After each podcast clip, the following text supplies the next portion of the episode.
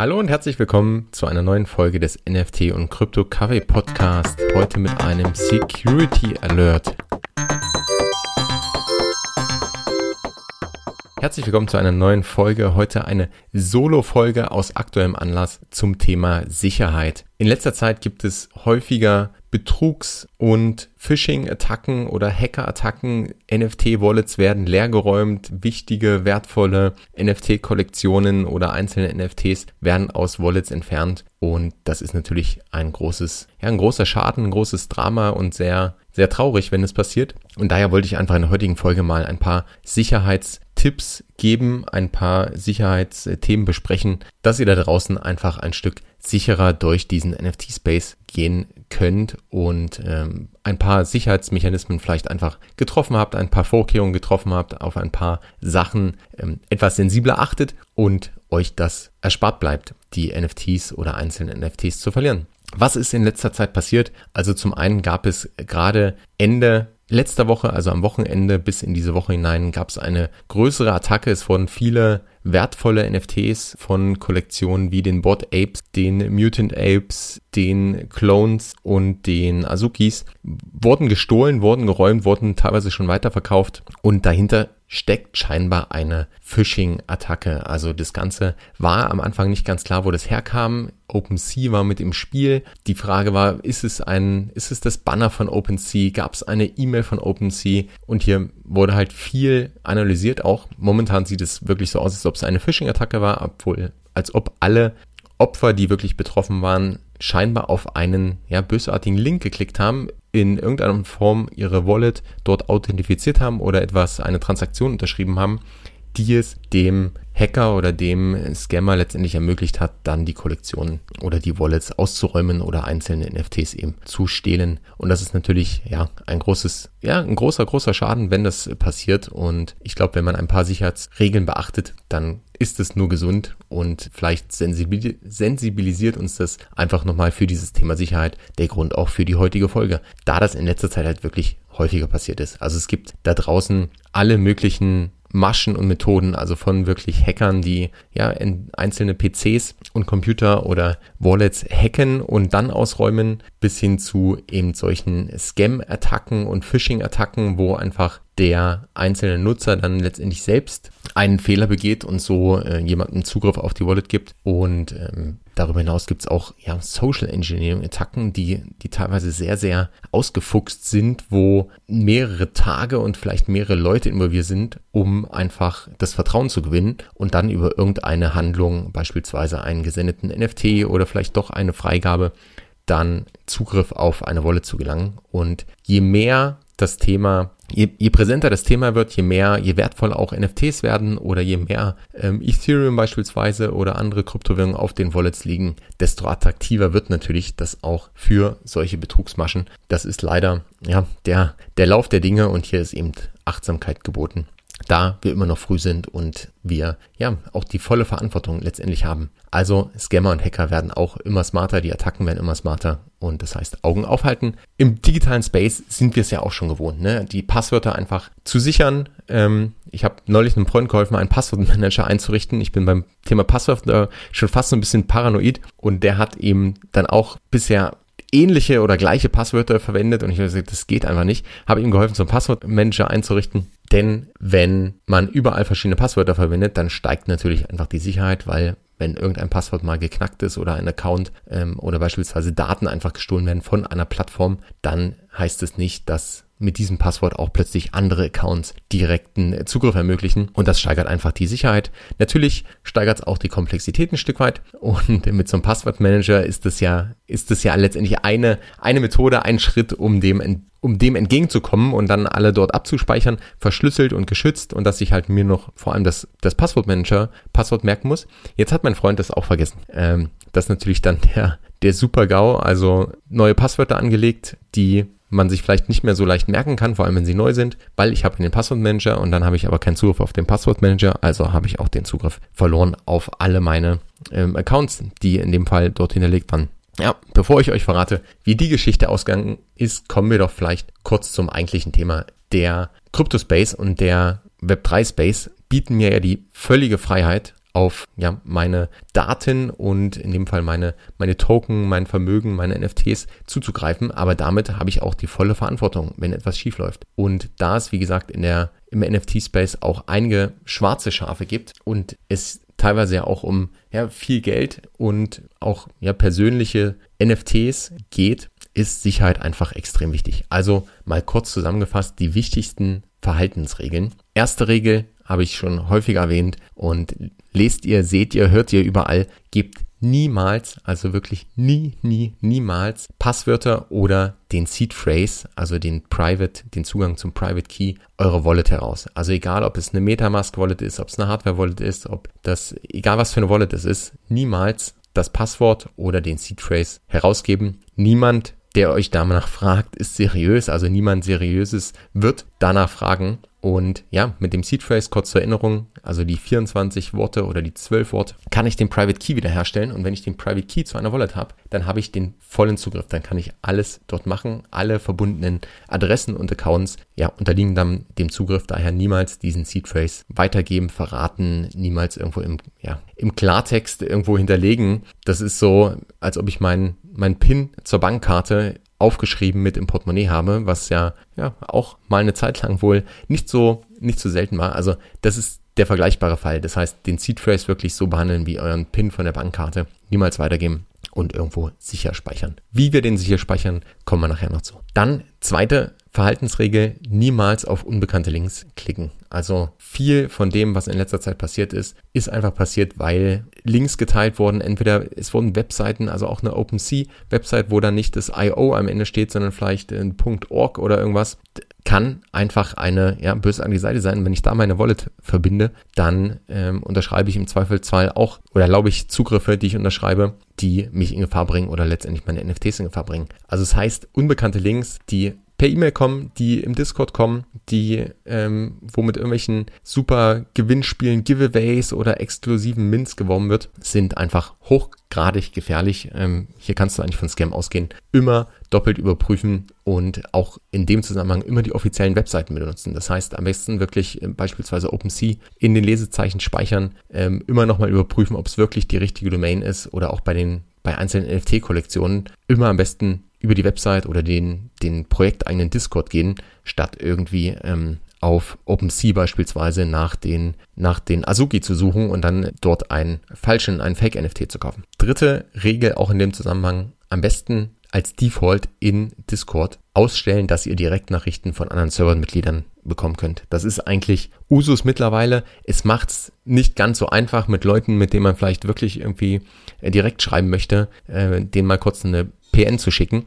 Aber es macht es einfach so, so viel sicherer und wenn ihr mit Leuten direkt schreiben wollt, dann geht es über Freundschaftsanfragen, dann schreibt ihr denen einfach kurz in dem äh, entsprechenden Channel, hey, ich habe dir eine Freundschaftsanfrage geschickt. Wenn der die annimmt, dann könnt ihr direkt schreiben. Also keine DMs ähm, von Fremden annehmen, ähm, als Default am besten einrichten. Auf den Servern, wo ihr schon seid, müsst ihr es dann gesondert einrichten, dann einfach nochmal als in den Server-Einstellungen dort ausstellen, dass euch niemand eine ähm, Direktnachricht schicken kann und dementsprechend dann einfach mit Leuten schreiben, denen ihr zu hundertprozentig vertraut oder wo ihr einfach ähm, die Person schon ein Stück weit kennt von den, von den Servern und selbst da immer vorsichtig sein mit Links. Vierte Verhaltensregel, nicht mit unbekannten NFT-Airdrops interagieren. Das Ganze ist auch so ein bisschen umstritten. Es ist eigentlich nicht der größte Vektor, aber es passiert einfach dort wahnsinnig viel. Es können irgendwie auch versteckte Links äh, in diesem Airdrop NFT enthalten sein, die euch wiederum auf Seiten lotsen, die sich mit eurer Wallet verbinden wollen und ähm, dann gebt ihr im Zweifelsfall wieder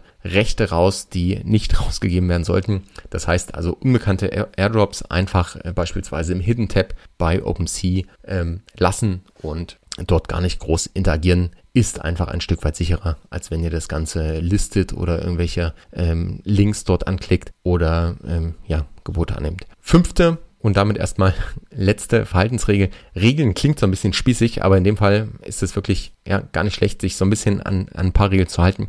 Also fünfte Regel, regelmäßig die Rechte und Zugriffe auf die Wallets widerrufen. Das heißt Revoke Permissions, also Berechtigungen widerrufen, die ihr mal gegeben habt, auf einzelnen Seiten oder auf einzelnen Portalen, äh, Plattformen, dass einfach, ähm, wenn in der Zwischenzeit da was passiert oder auch die, ähm, die App vielleicht, die Plattform in irgendeiner Folge, äh, in irgendeiner Form gehackt wird, dass einfach da kein entsprechender Zugriff mehr auf eure Wallet möglich ist. Die Seite, wo ihr das mitmachen könnt, also zum einen könnt ihr Metamask über, wenn ihr diese drei Punkte anklickt bei eurem Account, bei eurer Wallet, dann einfach die Connected Sites mal überprüfen und äh, im Zweifelsfall auch da einfach mal die Seiten deconnecten.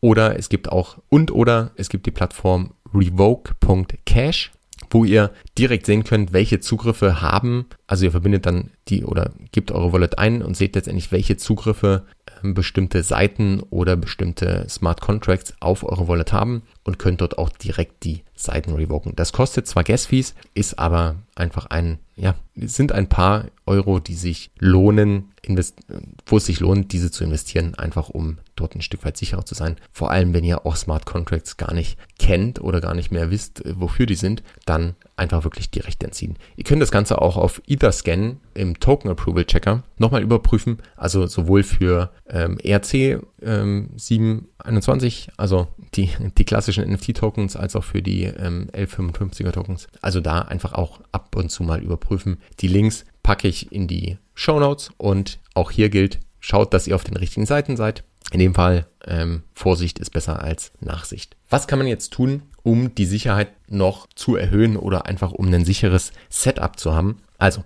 zwei ganz wichtige Punkte. Der erste ist das Seed Phrase Management. Ihr habt wenn ihr eine Wallet erstellt habt, also eine eigene Web3-Wallet beispielsweise oder eine Hardware-Wallet, dann habt ihr ja den Seed Phrase. Das ist ja, wie schon am Anfang des Podcasts mal erklärt, der Unterschied zu einer Plattform wie Kraken oder Binance, wo ihr eigentlich gar nicht der Herr oder die Frau der, der Wallet seid, weil ihr gar keinen direkten Zugang habt, sondern das ja wie so ein Konto ist, habt ihr bei eurer eigenen Wallet einen Seed Phrase, also diese 12 oder 24 Worte, über die letztendlich euer Private Key hergestellt werden kann. Private Key, voller Zugriff auf die Wallet.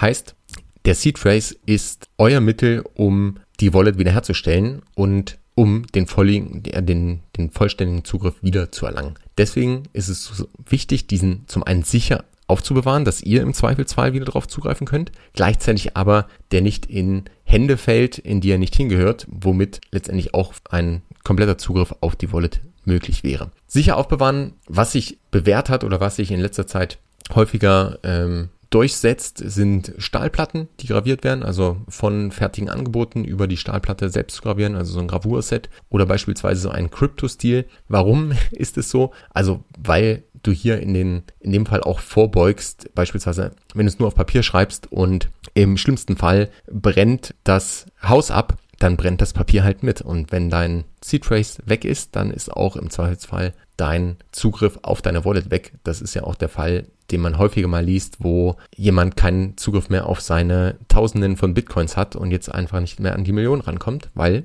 er weder Passwort noch Seed weiß. Also daher haben sich so ein bisschen diese Stahlplatten durchgesetzt oder dieser Crypto-Stil. Ähm, das ist letztendlich so eine kleine, ähm, ein kleiner Zylinder, wo auch die Wörter in in einem Stahlzylinder letztendlich gespeichert werden und man den dann beispielsweise auch irgendwo vergraben könnte, also der irgendwo einen Schutz vor, vor Wasser und äh, Feuer, also vor den Elementen einfach hat. Nicht vor Diebstahl, das ist eben der andere Punkt, den sicher aufzubewahren. Also bewahrt euren Seed einfach irgendwo auf, wo er sicher vor neugierigen ähm, Blicken ist, dass er nicht in falsche Hände fällt und gleichzeitig aber vor den Elementen ein Stück weit geschützt ist. Auch möglich ist beispielsweise seine 24 Worte aufzuteilen. Also beispielsweise auf drei, ne, nehmen wir mal Zettel oder drei äh, Stahlplatten aufzuteilen und dabei ist es dann immer möglich mit einer Kombination aus zwei von diesen drei Platten also auf jeder sind dann eben 16 Worte enthalten und die sind so aufgeteilt, dass ich immer mit zwei von diesen eine 24 Worte komplett wiederherstellen kann.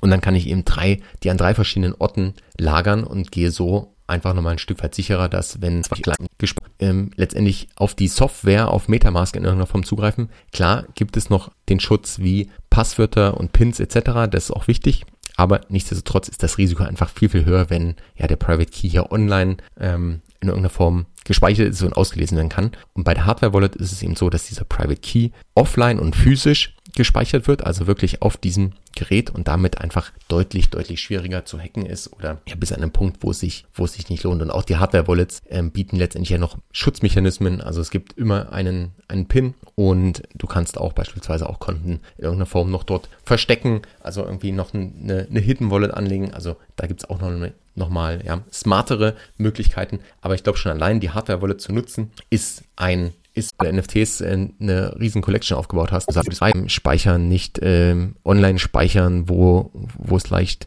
wo man leicht darauf zugreifen oder leichter darauf zugreifen kann, sondern das Ganze wirklich einfach sicher, am besten offline, am besten Wind, Wasser, Feuer geschützt sichern und vielleicht noch an mehreren Orten. Das alles hilft aber nicht, wenn du bösartige Transaktionen genehmigst. Also daher nochmal die Warnung, ähm, immer schauen, was du, was du wirklich ja, was du genehmigst, was du unterschreibst und womit du dich verbindest. Also alles nochmal zusammengefasst. Hardware-Wallet nutzen, C-Trade sicher aufbewahren, niemals, niemals, niemals irgendwo teilen, auch die Passwörter und Pins nicht. Extreme Vorsicht bei den Links, also keine unbekannten Links anklicken, Discord, DMs blocken und einfach schon sehr skeptisch sein bei allen Links und Seiten, ähm, die in irgendeiner Form dir geschickt werden, wo du deine Wallet connecten sollst. Auch bei Copy and Paste ein bisschen aufpassen, wenn du Adressen kopierst, einfach jede Transaktion nochmal prüfen und da hilft, wie gesagt, auch die Hardware-Wallet, dass du einmal nochmal prüfst, hey, ist das wirklich eine Transaktion, die ich durchführen möchte? Ist das eine Transaktion, die ich unterschreiben möchte? Und da einfach nochmal, ja, einen Double-Check zu haben. Und das Ganze kann natürlich schnell irgendwie in Paranoia aus, ausarten im Grunde, was ich sagen will, ist einfach aufpassen, mit Menschenverstand an die Sache rangehen, eine gesunde Skepsis an den Tag legen und ein paar Sicherheitsmechanismen wie einfach oder Verhaltensweisen, wie gerade beschrieben, treffen und dann bist du viel, viel sicherer unterwegs als ja, wenn du das eben nicht machst.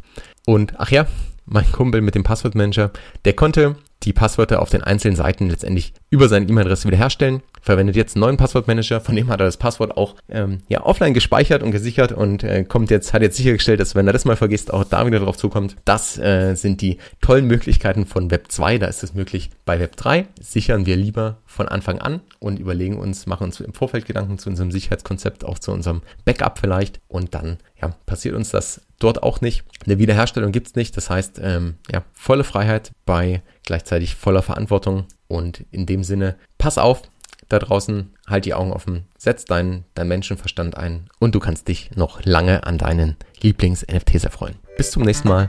Peace and out.